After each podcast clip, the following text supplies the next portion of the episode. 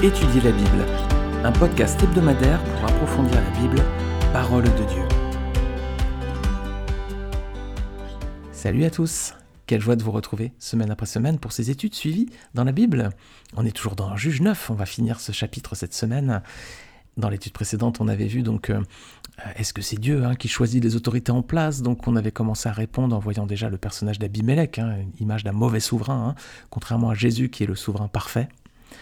Et puis ensuite, on a commencé à, voir que c'est Dieu qui choisit les autorités en place. on avait vu dans le prophète Daniel, chapitre 2, verset 21. Et puis Jésus l'avait ensuite confirmé à Pilate, Jean 19, verset 10 à 11, il lui avait dit euh, Tu n'auras aucun pouvoir sur moi s'il ne t'avait été donné d'en haut. Alors donc c'est Dieu qui choisit les autorités, qui les établit et qui les renverse, nous avait dit Daniel. Alors pour autant, les amis, est-ce que Dieu approuve toutes les autorités que les hommes ont placées à leur tête? Non.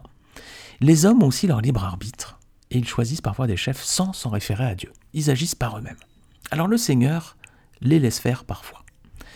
Regardez avec moi Osée chapitre 8, versets 3 et 4. Le prophète Osée dit Israël a rejeté le bien, l'ennemi le poursuivra. Ils ont établi des rois sans mon ordre, et des chefs sans se référer à moi. Ils ont fait des idoles avec leur argent et leur or, c'est pourquoi ils seront retranchés. Le Seigneur là va, abandonner Israël hein, pendant un temps. Pourquoi? Parce qu'il dit Israël a rejeté le bien. Ils ont établi des rois sans mon ordre et des chefs sans se référer à moi. Donc l'homme a aussi son libre arbitre, parfois il fait des choix. Alors le Seigneur parfois laisse faire, parfois non. Mais quoi qu'il en soit, les amis, vous avez vu, hein, c'est toujours le Seigneur qui a le dernier mot. Hein. Ici, dans ce texte d'Osée, le Seigneur met fin à tout cela, en quelque sorte, il siffle la fin de la récréation, si on pourrait dire. Voilà, le Seigneur met un terme à ses agissements. Ils avaient choisi des chefs sans se référer à lui, et bien le Seigneur va dire stop. Alors parfois le Seigneur laisse faire, et parfois aussi il s'interpose. Donc les amis, eh bien Dieu est souverain sur toutes ses créatures et sur toute sa création. C'est Dieu qui établit les rois et qui les renverse. Et parfois ces hommes, bah, dans leur désobéissance à l'ordre divin, ils choisissent de décider seuls. Alors le Seigneur, parfois, les laisse faire un temps pour leur montrer en fait où va conduire leur égarement. Comme ce fut le cas donc avec Abimelech dans Juge chapitre 9. Alors nous les amis, comment on doit agir face aux autorités? Est-ce qu'on doit sortir les armes? Est-ce qu'on doit aller dans la rue? Est-ce qu'on doit se livrer à la révolte pour destituer ces autorités? Est-ce qu'on doit tout casser? Est-ce qu'on doit arracher des pavés et taper sur des CRS et puis je ne sais quoi d'autre, sortir les barres de fer et puis voilà, ça dégénère en guerre civile. Est-ce que nous, chrétiens, on doit faire ça? Eh bien, regardez quelle doit être, les amis, notre attitude. Tout d'abord, Romains 13, verset 1. Paul dit que toute personne soit soumise aux autorités supérieures, car il n'y a point d'autorité qui ne vienne de Dieu, et les autorités qui existent ont été instituées de Dieu. Alors deux choses ici, hein. il n'y a pas d'autorités qui ne viennent pas de Dieu, hein. toutes les autorités qui existent ont été instituées de Dieu, hein. c'est ce qu'on a vu juste un petit peu plus haut. Et le deuxième point important de ce passage, c'est que toute personne doit être soumise aux autorités supérieures. Pourquoi les amis? C'est injuste parfois ce qu'on voit dans la tête des États, etc. Oui, mais Dieu a laissé faire. Si Dieu laisse faire, c'est qu'il a un plan. Alors, Dieu ne nous demande pas de descendre dans la rue et de faire la rébellion et de sortir les armes. Alors bien sûr, si ces personnes nous demandaient de renier notre foi, de dire que Jésus-Christ n'est pas le Fils de Dieu qui est mort sur la croix pour nos péchés, s'ils nous demandaient des choses qui soient contraires vraiment euh, à notre appel en tant que chrétien, à la vérité hein, de la Bible, à la vérité sur Jésus, sur Dieu lui-même, là bien sûr, il faudrait s'opposer, là bien sûr, on aurait des raisons. Mais si c'est pour des raisons euh, politiques, économiques, voilà, des décisions qui sont prises par le gouvernement qui voudrait augmenter les impôts ou baisser des pensions, je ne sais quoi, on aurait vraiment toutes les raisons du monde d'être soumis aux autorités supérieures. C'est Dieu qui agit et qui a la main, de toute façon, ne soyons pas inquiets. Hein. Alors donc, si ce sont pour des motifs d'ordre économique, politique, eh bien, il n'y a aucune raison de, se rebeller, on doit être, dans ces cas de figure, soumis aux autorités. C'est Dieu qui agit et qui a la main, de toute façon, ne soyons pas inquiets. Hein. Alors, premièrement, être soumis aux autorités, et deuxièmement, on a une attitude à avoir aussi, c'est dans 1 Timothée chapitre 2, versets 1 à 4. Regardez ce que nous devons faire en tant que chrétiens. J'exhorte donc avant toute chose à faire des prières, des supplications, des requêtes, des actions de grâce pour tous les hommes, pour les rois et pour tous ceux qui sont élevés en dignité, afin que nous menions une vie paisible et tranquille, en toute piété et honnêteté. Cela est bon et agréable devant Dieu notre Sauveur, qui veut que tous les hommes soient sauvés et parviennent à la connaissance de la vérité. Voilà donc, les amis, les deux attitudes. Nous devons être soumis aux autorités, nous devons prier pour elles. Voilà, le chrétien n'est pas appelé à se rebeller. Hein. Euh, la rébellion dans la Bible, c'est quelque chose de très négatif. Hein. Déjà, l'homme s'est rebellé face à Dieu, hein, dès le Jardin d'Éden, et on voit notamment dans la suite de l'histoire à chaque fois, notamment au temps d'Israël, euh, voilà, toutes les rébellions qu'il y a pu y avoir. Donc, nous devons être soumis aux autorités et prier pour elles. Et ne soyons pas troublés si Dieu laisse parfois en place de mauvais dirigeants. Ben, si c'est le cas, il le fait pour deux raisons. Premièrement, c'est dans le but d'accomplir ses plans. Nous, les amis, on ne voit que la scène. Hein. c'est comme au théâtre, il y a la scène avec les acteurs, voilà ce qui est réservé à l'homme de voir. Dieu, lui, il sait très bien ce qui se passe en coulisses. Et les coulisses, nous, en tant qu'êtres humains, on ne les voit pas. On voit la scène avec les acteurs, on ne voit pas ce qui se passe derrière. Le Seigneur, lui, sait tout. Donc, derrière s'accomplit son plan parfait. On ne comprend pas toujours, parce qu'on n'a pas toutes les clés, les amis, on n'a pas tous les tenants de l'histoire. Mais faisons confiance au Seigneur. Dieu est amour. S'il laisse en place parfois de mauvais dirigeants, c'est dans le but d'accomplir ses plans. Et la deuxième raison, c'est dans le but aussi de dévoiler le cœur des hommes c'est lorsque les hommes sont soumis hein, euh, à, leur, attitude, à leur dérèglement, à leur violence parfois, bah, que se dévoile vraiment leur cœur. Donc c'est une façon aussi pour Dieu de bah, que se dévoile au grand jour finalement le, ce qu'il y a dans le cœur de ces personnes. Et on en a la preuve, les amis, dans la suite de l'histoire d'Abimelech. Regardez la fin. Hein.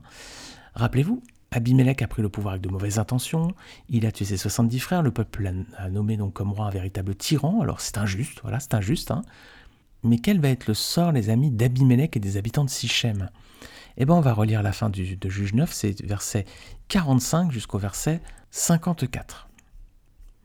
Abimelech attaqua la ville pendant toute la journée, il s'en empara et tua le peuple qui s'y trouvait. Puis il rasa la ville et il sema du sel. À cette nouvelle, tous les habitants de la tour de Sichem se rendirent dans la forteresse de la maison du dieu Bérite.